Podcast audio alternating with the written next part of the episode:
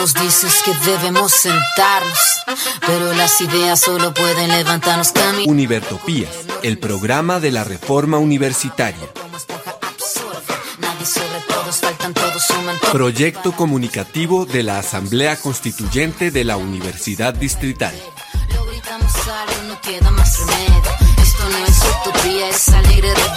Por una educación como derecho y bien común. Escúchenos en frecuencia libre en las redes sociales y los espacios de encuentro ciudadano de la universidad, el campo y la ciudad.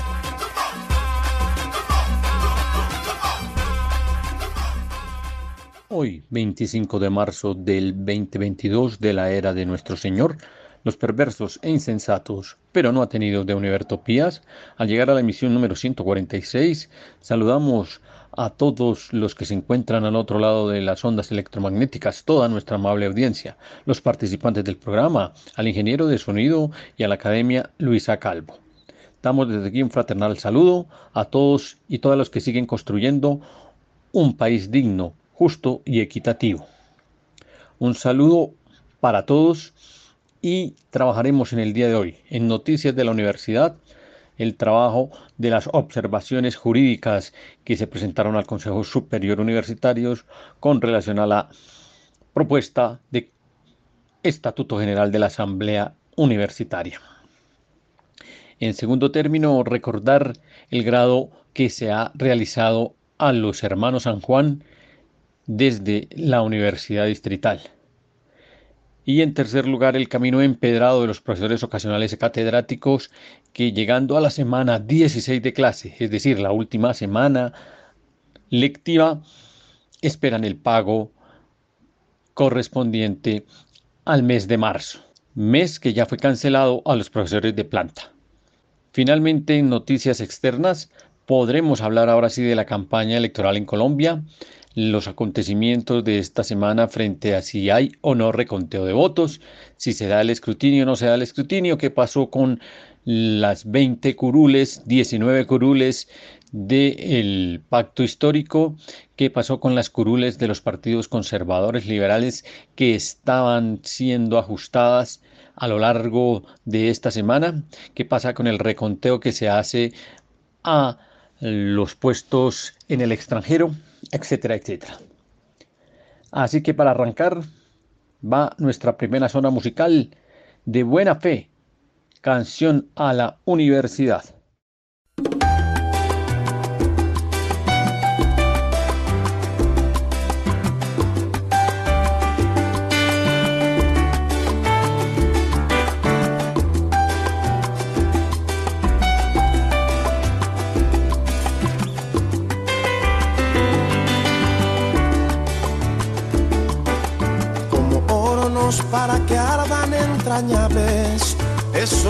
Años inflamables.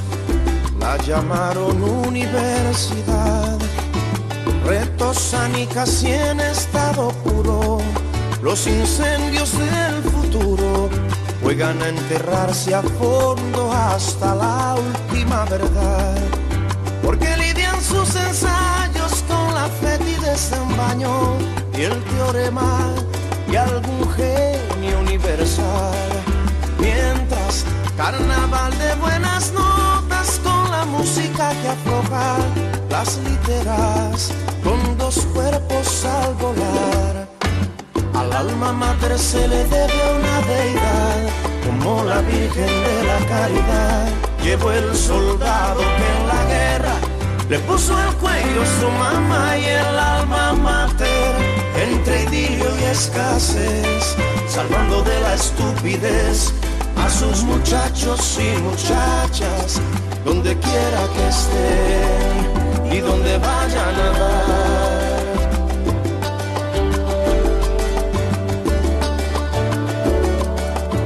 Vienen como en viaje de regreso, con la fuerza del progreso la llamamos universidad.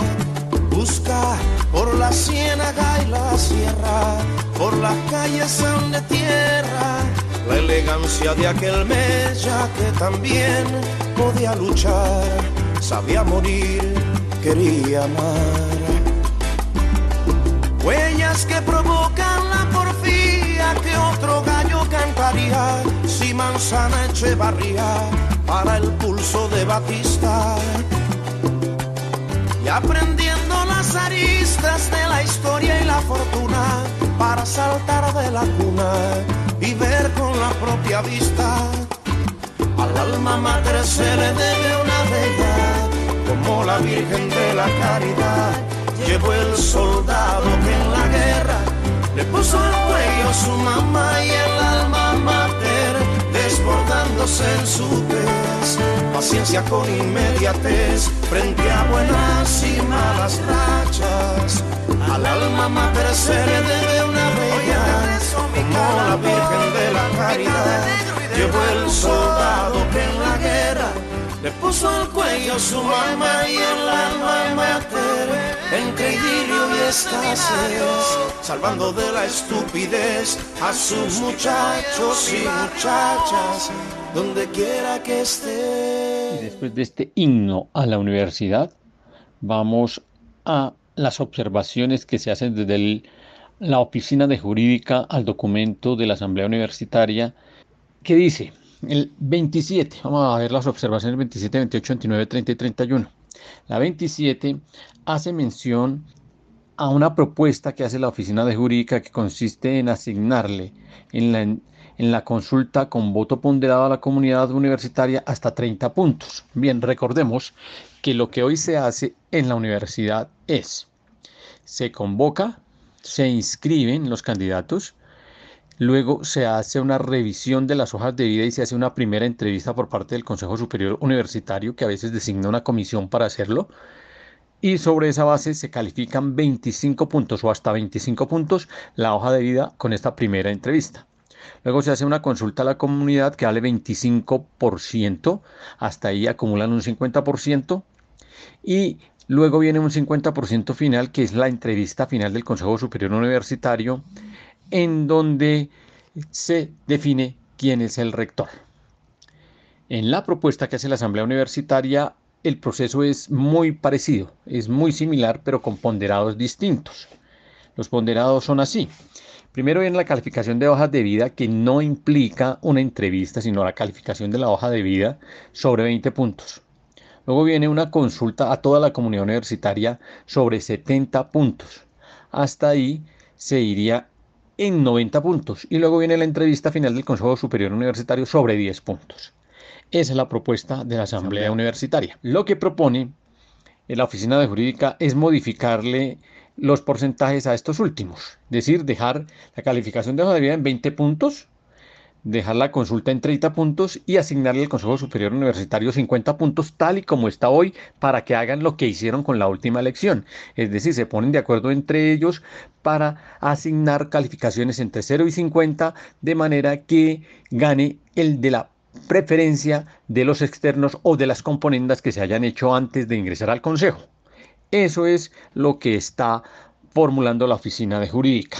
Bien, pues a eso le tenemos que decir que no porque se desconoce el carácter de la comunidad universitaria como la garante de escoger, de seleccionar el rector que presente el mejor programa, el programa que más sea afín a la comunidad universitaria, olvidando la experiencia fundamental de la Universidad de Nariño en donde se elige prácticamente por votación directa al rector. Aquí sigue siendo una votación indirecta, en donde el Consejo Superior Universitario tiene 10 puntos, en donde hay 15 puntos, 20, 20 puntos que son 25 puntos que son, o mejor sí, 20 puntos que son de la hoja de vida y, eh, y los 70 puntos que son los que definen realmente de esos quienes quedarían. Así que la propuesta que hace la oficina de jurídica es muy conservadora sigue siendo retardataria y no se acerca ni se aproxima a una propuesta real de convocatoria o designación directa de rector. Así que no está ni siquiera medida dentro de las normas porque si bien el Consejo Superior Universitario es el que designa, lo hace en forma tal que tiene en cuenta la voz de la comunidad. Las observaciones 28 y 29 se fundamentan en el artículo 48 que ellos dicen ser el artículo 46, frente a la Asamblea Universitaria. Y frente a ella hay dos propuestas. La primera es la que aparece en la observación 28, en la que le retiran el término participación efectiva y ponen allí que la Asamblea Universitaria sea la máxima instancia de participación. De acuerdo a la constitución política, la comunidad universitaria participará en las decisiones que le afectan para proponer, deliberar y asumir su postura frente a la construcción de planes y políticas institucionales de mediano y largo plazo. Bien, en la propuesta de la Asamblea Universitaria lo que dice es, la Asamblea Universitaria es la instancia de participación efectiva en la que de conformidad con el artículo 68 de la Constitución Política, la comunidad participa en la dirección de la universidad para proponer, deliberar y asumir su postura en la construcción de planes políticas institucionales de mediano y largo plazo, su evaluación y continúa. Bien. O sea que lo que hacen es desaparecer dos términos, el término efectiva y el término dirección, porque ellos asumen que es un órgano de participación, un órgano de asesoría, un órgano consultor, no un órgano de decisión. El término efectiva fue un término inscrito por la comisión paritaria que se hizo entre el Consejo Superior Universitario y la Asamblea Constituyente en el año 2016-2017. De tal suerte que ya fue debatido en el seno de la comunidad y en el seno del Consejo Superior Universitario, como para que la Oficina de Jurídica ahora lo venga a poner en cuestión. De todas formas, lo importante aquí es que se entiende que la Asamblea Universitaria es la máxima instancia de participación, que se entiende que es un órgano de deliberación en el que obligatoriamente tienen que inscribirse los debates de aquellas medidas que tienen que ver con planes y políticas institucionales de mediano y largo plazo, con fenómenos estatutarios y con la evaluación y seguimiento a estas políticas institucionales. Así que ya eso es un avance. Lo importante es asegurar que en el estatuto se reivindique la Asamblea Universitaria de manera que quede como un órgano de deliberación, como un órgano de debate que entrega las posturas al Consejo Superior Universitario para que éste les dé una aprobación sobre la base de que éstas estén sujetas a los mandatos de ley, como ocurre en la Universidad de Nariño con la Asamblea Universitaria. La 29, la observación 29 hace referencia al parágrafo. Dice que se propone en el parágrafo que diga comillas, a partir de la vigencia del presente acuerdo, el procedimiento para la definición y reforma de los estatutos, así como para la adopción de políticas y planes institucionales de mediano y largo plazo, establecerá una etapa de deliberación en la Asamblea Universitaria antes de su trámite en el Consejo Superior Universitario. Y esto se soporta, dicen ellos, en que quien toma la decisión es el Consejo Superior Universitario. Ante ello, no hay discusión. Sin embargo, habría que revisar lo siguiente. El parágrafo en el caso de la propuesta de la Asamblea Universitaria dice, el procedimiento para la definición y reforma de estatutos y la adopción de políticas y planes institucionales de mediano y largo plazo deben prever una etapa de deliberación por la comunidad universitaria presente o presentada en la Asamblea Universitaria y sus decisiones son vinculantes siempre y cuando sigan la Constitución, la ley y según lo establecido en el presente estatuto y las demás normas que lo desarrollen. Bien, entonces la lógica para la Asamblea Universitaria en la propuesta que presenta es que se recogen las propuestas de los diferentes o las diferentes instancias comunitarias. Llegan al Consejo Superior Universitario, el Consejo Superior Universitario les da los debates correspondientes, otras propuestas llegan y se quedan en el Consejo Académico el Consejo Académico los entrega en la Secretaría General, otras propuestas se debaten dentro del seno de la comunidad en diferentes instancias, las oficializan entregándolas a la Secretaría General y la Secretaría General las entrega a la Asamblea Universitaria en documentos que son de carácter oficial. Siendo eso así, entonces se asume que ya a la Asamblea llegan depurados todos los documentos de soporte de propuestas. Así que lo que hace la Asamblea Universitaria es sobre ese depuramiento tratar de establecer un documento único que le lleva al Consejo Superior Universitario y el Consejo Superior Universitario en tenor de la ley verifica que la ley se cumpla. verifica que esté dentro del rigor jurídico lo que se presentó. Si está dentro del rigor jurídico, entonces surte su aprobación. Si no está dentro del rigor jurídico, hace las modificaciones de rigor y hace la aprobación correspondiente. Esa es la lógica que se pone en el parágrafo que aparece en la Asamblea Universitaria. ¿Le preocupa a la oficina jurídica el carácter vinculante? Pues no debiera preocuparle si entiende cuál es el procedimiento que viene detrás de ese término. Lo importante aquí es que haya avances, que la oficina jurídica está completamente por fuera del avance que ha tenido la universidad durante los últimos años y que es un llamado a que esta oficina, por favor, se ponga a tono con el carácter progresista que ha alcanzado la universidad porque parece que estuvieran en 1992 y no en el año 2022. La observación 40 tiene que ver con la composición de la Asamblea Universitaria. Hoy, la Asamblea Universitaria está compuesta por 40 docentes, 20 de planta y 20 ocasionales o catedráticos por 40 representantes de los estudiantes, por 10 representantes del personal administrativo y por 10 representantes de los egresados. Se propone en el estatuto que entrega a la Asamblea Universitaria que los profesores sean 40, independientemente de su vinculación, porque se está buscando la igualdad de derechos y la igualdad de participación. 40 representantes de los estudiantes, 10 representantes del personal administrativo, 10 representantes de los egresados y se adicionan los siguientes, el rector o su delegado con voz y sin voto, los vicerrectores o sus delegados con voz y sin voto, el director eh, de Bienestar Universitario con voz y sin voto, el gerente administrativo y financiero con voz y sin voto, cinco miembros del Consejo Superior Universitario, sus delegados con voz y sin voto, cinco miembros del Consejo Académico delegados por este órgano con voz y sin voto.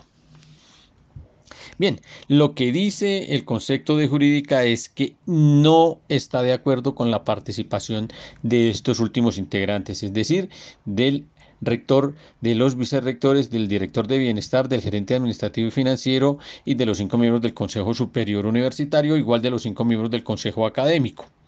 ¿Por qué? Porque la presencia de estas personas rompería el diseño original y las razones de ser de la Asamblea Universitaria, que no es otra la de representar a la comunidad universitaria al margen de sus órganos de dirección y gobierno, ya que para efecto existen estos. Esto. Segundo, que dichas personas a la postre serían jueces y parte en los procesos de discusión y debate.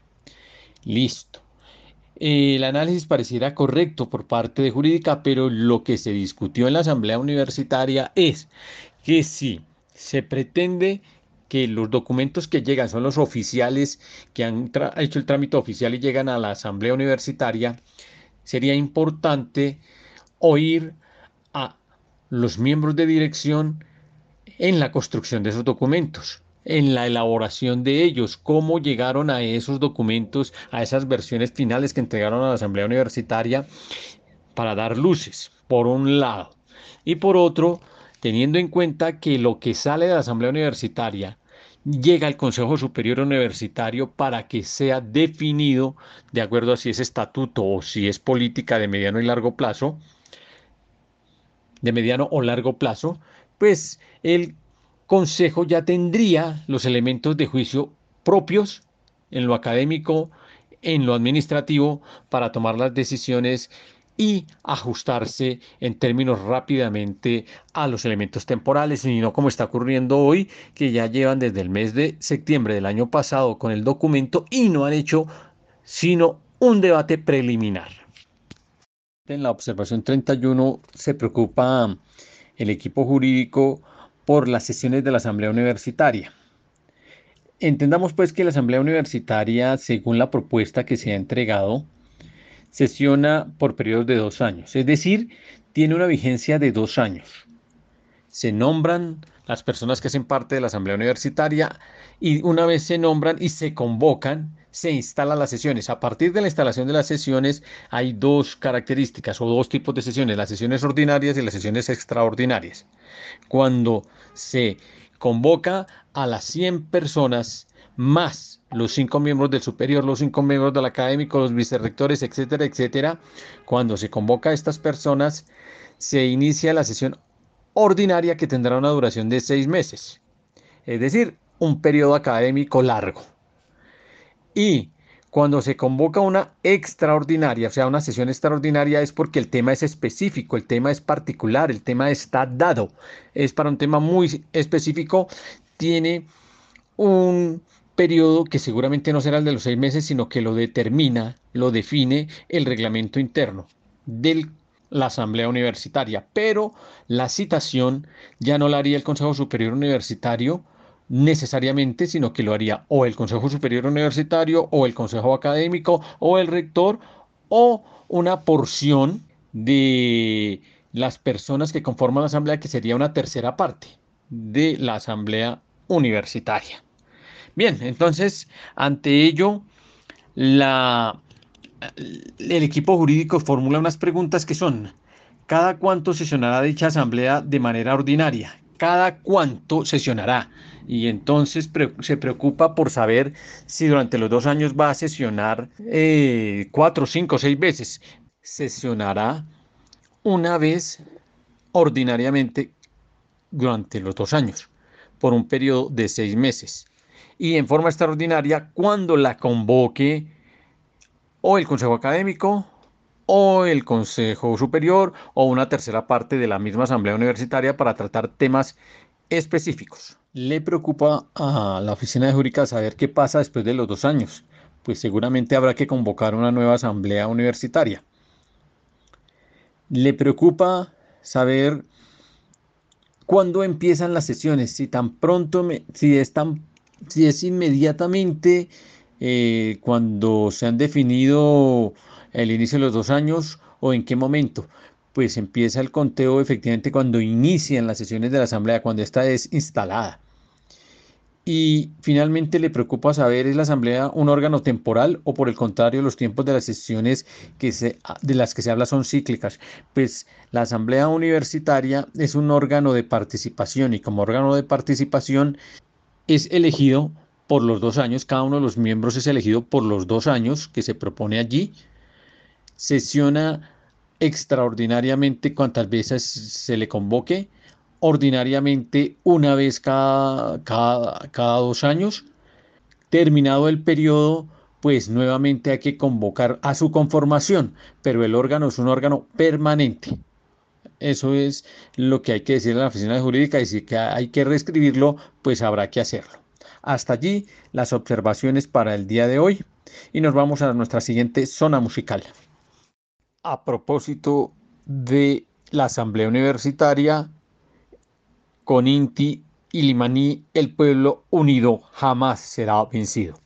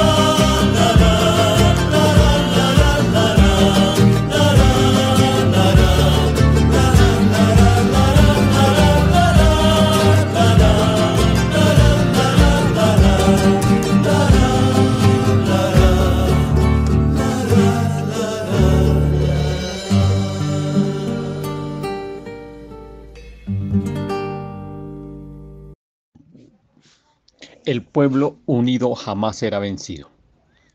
Así lo piensan también las familias de Alfredo y Humberto San Juan Arevalo, las hermanas Yolanda y Teresa y su madre, quienes por fin el día viernes pasado, el día 17, 18 de marzo, recibieron por fin eh, el grado honorífico, primer caso dado en Colombia para un desaparecido. No se llama grado póstumo porque el cuerpo o los cuerpos, los cuerpos no han sido rescatados. Ellos no han aparecido ni vivos ni muertos, pero la movilización de estas dos hermanas, junto a la movilización de los otros familiares de las otras 11 personas desaparecidas en el colectivo 82, en el caso 82, durante todo el año 82, que cosa que hemos estado recordando en las emisiones anteriores, pues eh, nunca descansaron, nunca han descansado, contribuyeron a la creación de la Asociación de Familiares eh, Desaparecidos. Y en ese orden de ideas se constituyen en el ejemplo a seguir, en el ejemplo a contribuir a desarrollar, no dejar de luchar, no desfallecer, continuar con las pesquisas, continuar con las indagaciones. Se han indagado ya 22 policías que participaron en los hechos en el año 82. Se ha hecho el recorrido histórico.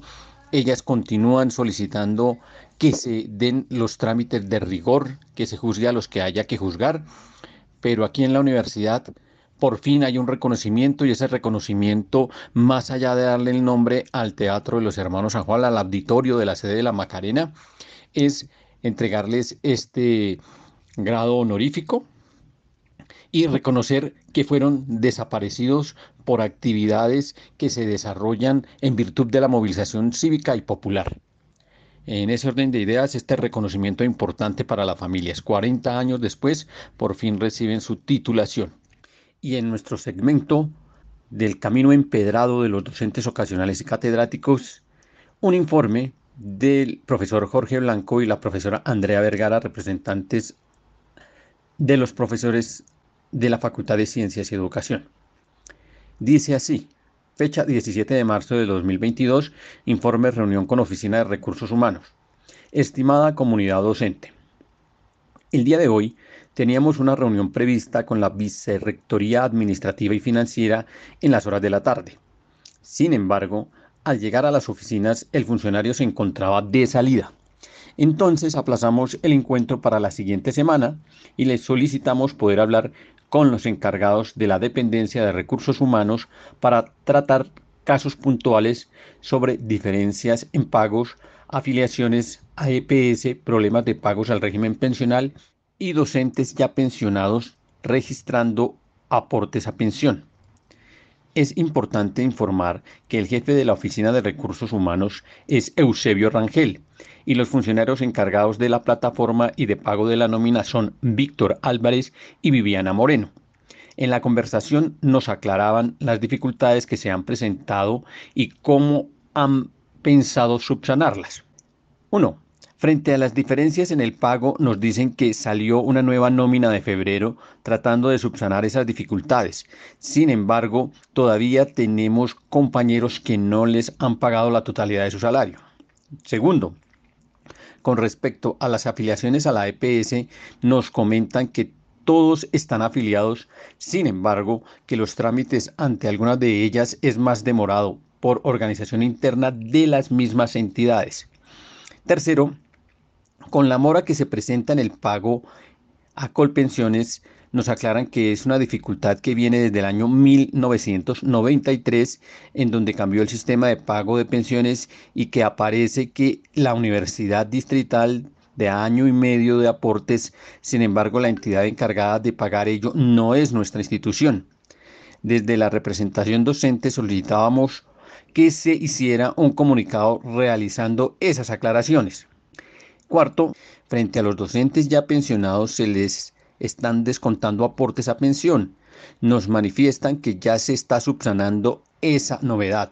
Sin embargo, nos hacen la observación que la importancia de llenar el formulario de cruce de entidades, porque allí se debe registrar que ya se encuentran pensionados. Surgen algunas propuestas importantes a tener en cuenta.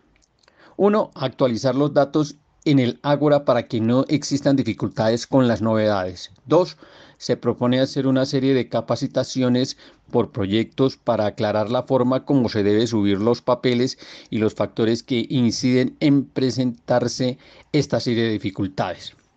Queda pendiente la reunión con la Vicerrectoría Administrativa para lograr la afiliación continua en los periodos intersemestrales y que el pago se esté generando antes de terminar el mes. Cordialmente, Jorge Blanco y Andrea Vergara, representantes de los docentes del Consejo de Facultad de Ciencias y Educación.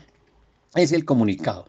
Quedan claros los cuatro puntos, sin embargo, habría que hacer una revisión al tercero de ellos frente a la mora de Colpensiones y la manifestación que se hace por parte de la entidad o de eh, recursos humanos frente a que en 1993 se da un cambio en el sistema de pago de pensiones. Todos sabemos que eso es así, se dio un cambio en el sistema de pago de pensiones, que la Universidad Distrital eh, tiene que hacer unos aportes a salud y pensión, pero eso debe ser clarificado. Seguramente vamos a tener que señalar a un programa específico para ese tercer punto, es decir, cómo afecta el cambio de la cotización a pensión que se hizo en 1993 a la universidad distrital.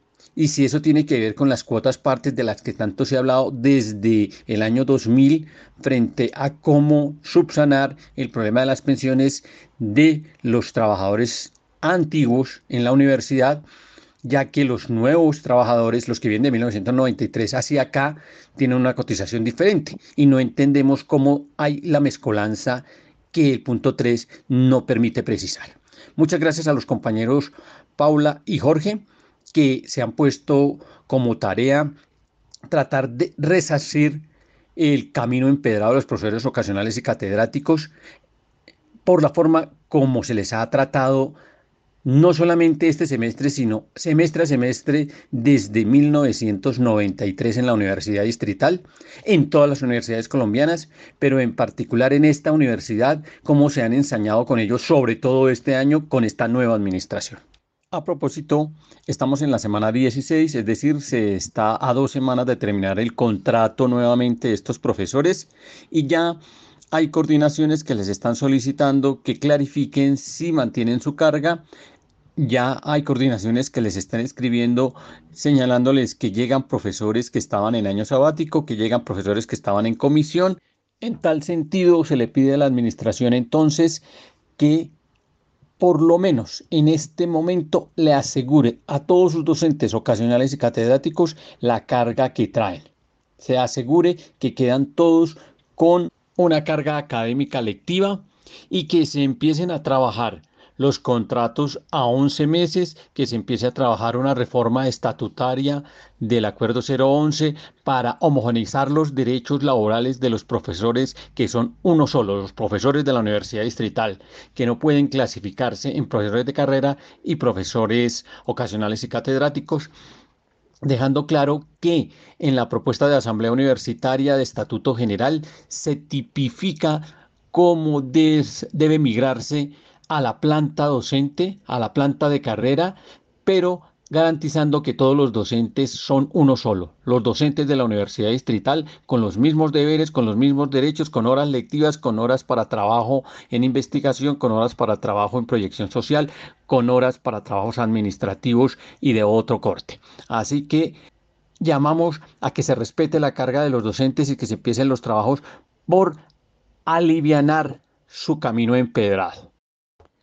Y en homenaje a los docentes ocasionales y catedráticos, como es ya regular en este programa, la canción al docente temporal, en vista de que, siendo hoy 25 de marzo, continúa sin pagársela a los docentes, mientras que a los profesores de planta ya nos cancelaron desde el día martes pasado.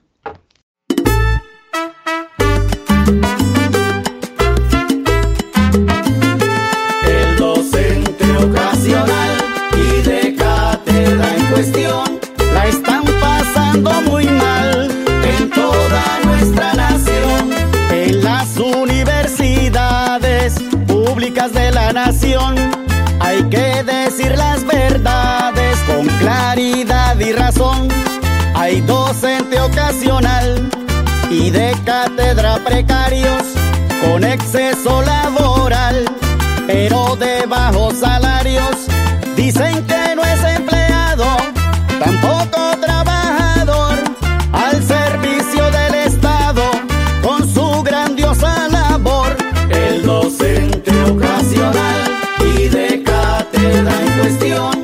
están pasando muy mal en toda nuestra nación. Se los vincula por meses y trabajan en exceso. Se les paga pequeñeces en un injusto proceso. No van a tener pensión con tan poca sumatoria, mientras que a la educación están llenando de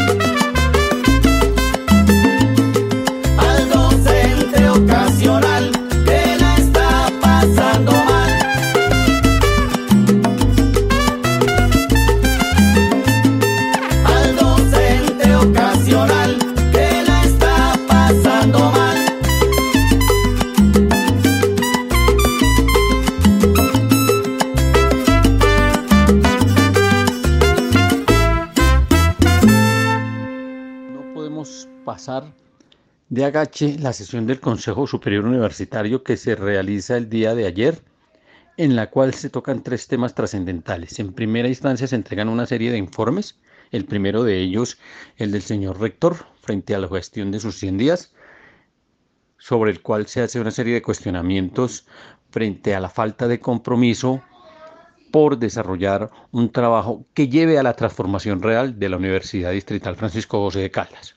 En segunda medida, otros dos informes.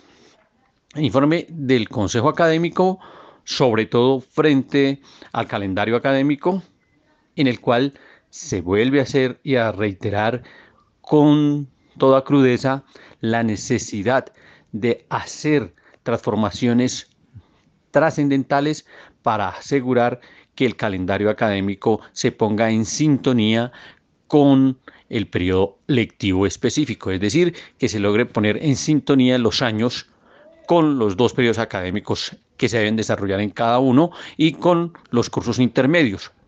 No es responsabilidad de los paros, no es responsabilidad de la movilización estudiantil que esto ocurra, sino que es la irresponsabilidad de la administración de cualquiera de los que ha tenido esta administración en los últimos años para afrontar con seriedad las transformaciones de la universidad.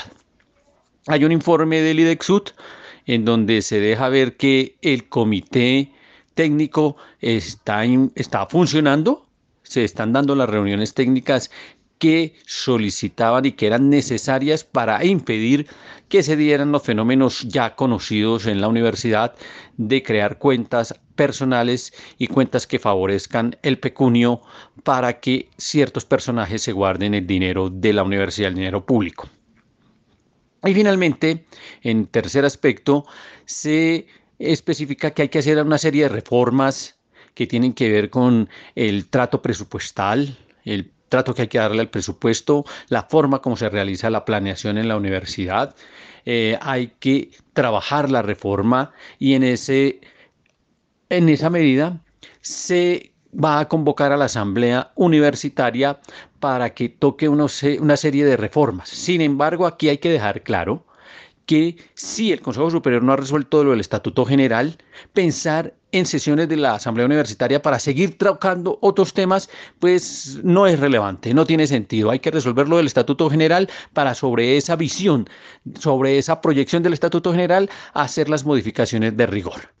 Y ahora hablemos del proceso electoral que se viene desarrollando en Colombia desde hace ya bastante tiempo. El 13 de marzo se dieron dos elecciones, fundamentalmente la conformación del Congreso de la República y las consultas de tres partidos o tres organizaciones, entre ellas el Pacto Histórico, Centro Verde Esperanza y Equipo por Colombia.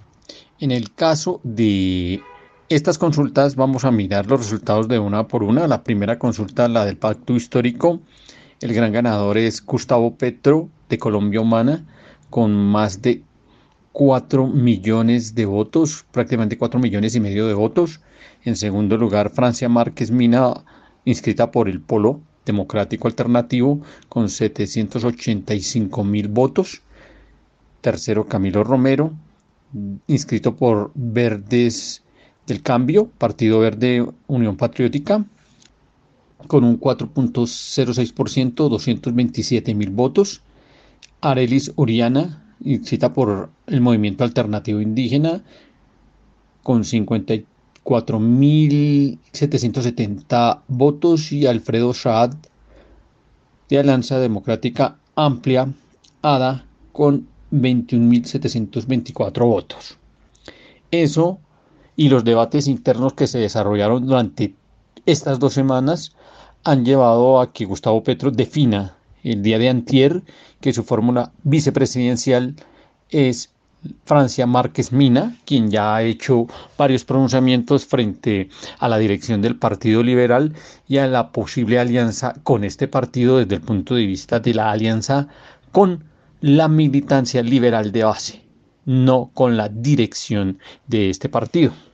Por parte del equipo por Colombia, los resultados son Federico Gutiérrez, 2.161.000 votos, Alex Char, 707.000 votos, David Barguil, 629.000 votos y medio, Aide Lizarazo, 259.000 votos. Y Enrique Peñalosa, 231 mil votos, de manera que Fico Gutiérrez es el candidato oficial de este equipo. Inmediatamente se dan estos resultados Iván Zuluaga, el candidato del Partido Centro Democrático, renuncia para cederle todas las aspiraciones a Federico Gutiérrez y que el Centro Democrático enfile baterías alrededor de esta candidatura con la derecha haciendo fila para asegurarse de alguna manera equilibrar las fuerzas frente al movimiento pacto histórico. Finalmente, por eh, Centro Esperanza, termina ganando Sergio Fajardo con 723 mil votos eh, representando al Partido Alianza Social Independiente. Juan Manuel Galán tiene 487 mil votos representando al Partido Nuevo Liberalismo. Carlos Amaya, que fue la sorpresa del momento, tuvo 451 mil votos representando al Partido Político Dignidad, Partido Alianza Social Independiente. Alejandro Gaviria obtuvo 336.500 votos y Jorge Enrique Robledo del partido Política Dignidad obtuvo 161.244 votos, de tal suerte que Sergio Fajardo es el candidato de Centro Esperanza, quien ha hecho fórmula con Luis Gilberto Murillo como su vicepresidente. Así las cosas, eh, ahí está como han quedado definidas las tres fuerzas que estuvieron en la consulta, que entran en competencia en Francalit con las demás posturas que ya estaban inscritas en forma individual. El bloque del Congreso se divide en dos grandes segmentos. El primero de ellos es el del Senado, el segundo el de la Cámara de Representantes que se hace por regiones.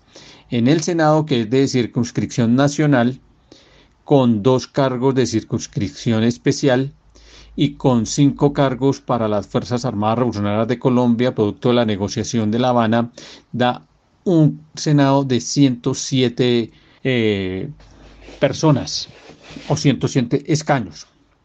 Escaños que quedaron de la siguiente manera.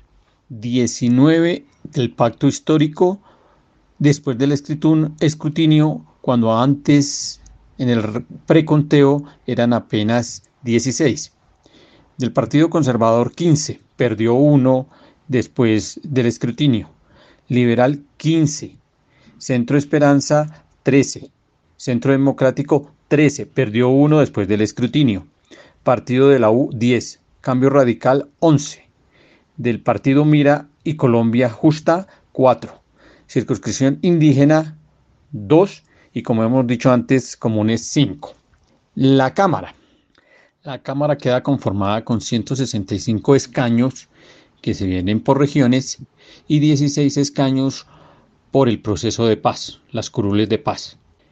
Frente a las primeras, podemos precisar algunos datos muy generales. El pacto histórico logró 25 escaños, el Partido Conservador 25 escaños, el Partido Liberal 32 escaños, Centro Esperanza 11 escaños, Centro Democrático 16 escaños, Partido de la U 15 escaños, Cambio Radical 16 escaños, Mira un escaño, eh, Comunes tiene los 5 que ganó en el proceso de negociación, el Polo Democrático tiene dos escaños, Opción Ciudadana tiene un escaño, eh, hay un escaño más para ver de Esperanza, así eh, en términos muy generales quedan los 165 y hay un debate frente a las 16 curules de paz.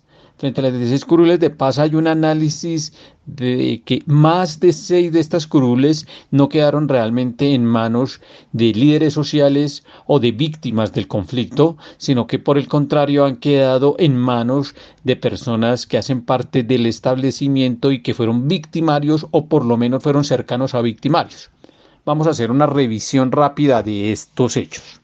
Sin estar escrutados los totales, el 100%, se asume que hay 533 mil personas participantes. 55 mil fueron no marcados de estos votos, 19 mil fueron nulos y 28 mil fueron votos en blanco. Para la circunscripción de la Sierra Nevada y Serranía del Perijá, el ganador fue Yoyo Tobar. Y aquí viene el primer debate. Es hijo del ex paramilitar Jorge 40 y esto originó que más de seis de los participantes renunciaran a continuar en el proceso porque no habían garantías ya que se le había permitido a un hijo de un paramilitar posando de víctima ser candidato. Y no solamente fue candidato, sino que ganó la circunscripción de la Sierra Nevada y la Serranía del Perijá. Por la inscripción de Arauca ganó Karen Astrid Manrique de la Asociación de Víctimas Intercultural y Regional. En la circunscripción del Bajo Cauca gana John Jairo González, líder comunitario. En la del Catatumbo gana Diógenes Quintero, representante por la Asociación de Familias Desplazadas de la Cari. Para el Caquetá, la representación queda en John Freddy Núñez, cuestionado porque tiene o cuenta con inhabilidades y por presuntamente tener cercanía con parapolíticos, es el segundo cuestionado. En el Putumayo eh, queda en manos del Consejo Comunitario Los Andes con John Freddy Valencia. En Montes de María fue seleccionado Ramiro Ricardo Huelvas de la Corporación Narrar para Vivir.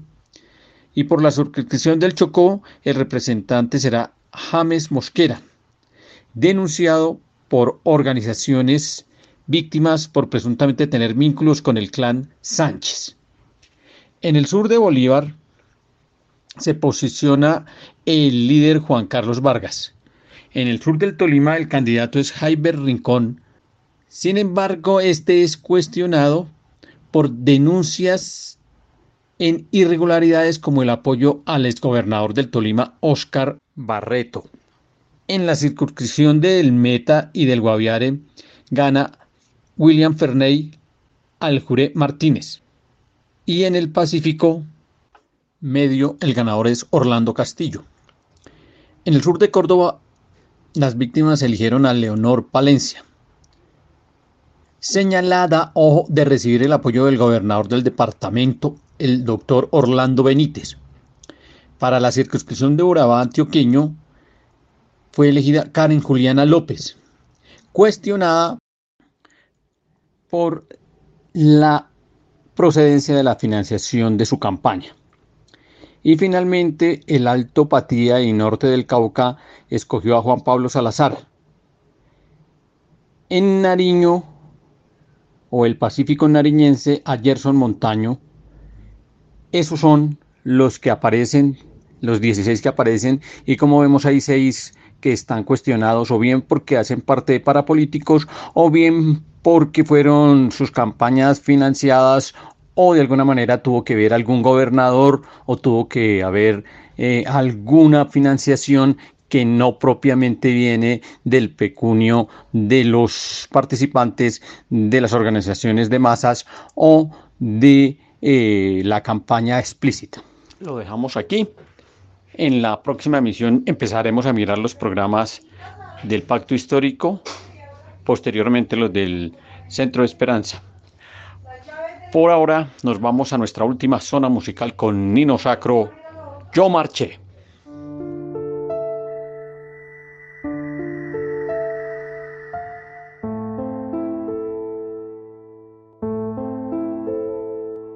Me confundas con el que saquea, soy el que marcha. No me confundas con el que quema, soy el que canta. Amante de la justicia, cual Quijote de la Mancha y preparado para gritarlo así me duela la garganta. Yo soy aquel que devolvió al anciano la cartera y luego por negligencia murió en la sala de espera. Soy el que necesitaba un chequeo general y recibió la orden de cirugía en su funeral.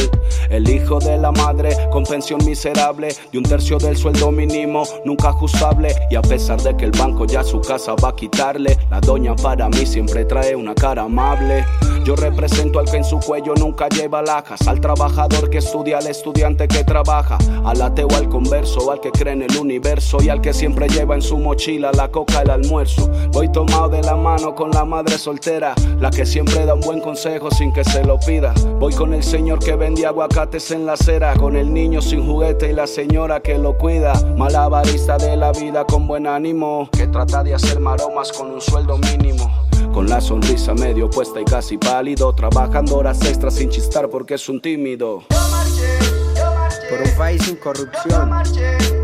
Por un futuro para los niños. Por una vejez digna. Por unos impuestos justos. Por un buen sistema de salud. Por las víctimas del conflicto armado. Por los líderes asesinados.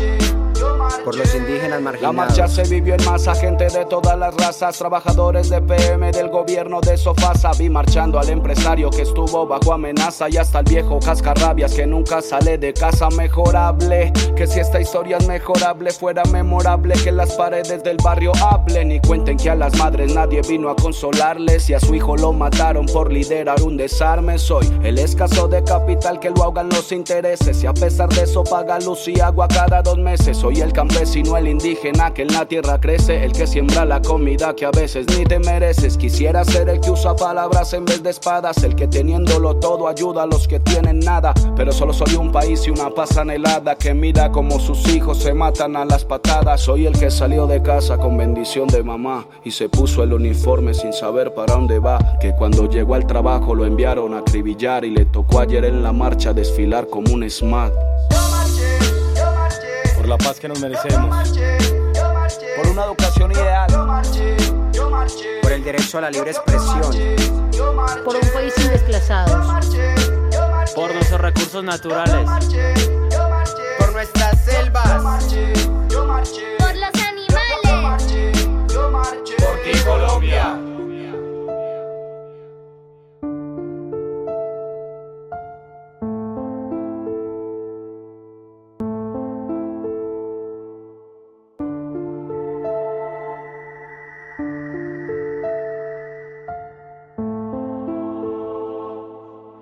Perversos e insensatos, pero no ha tenido de Univertopías, agradecemos a nuestro ingeniero de sonido, a la Academia Luisa Calvo, a nuestros invitados, a quienes nos escuchan a través de las ondas electromagnéticas.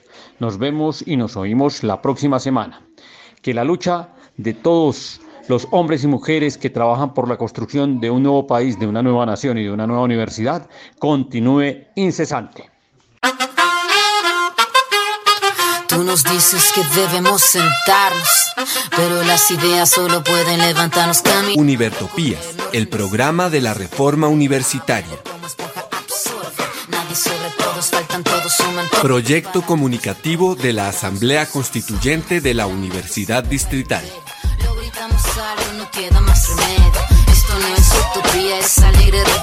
Por una educación como derecho y bien común. Escúchenos en frecuencia libre en las redes sociales y los espacios de encuentro ciudadano de la universidad, el campo y la ciudad.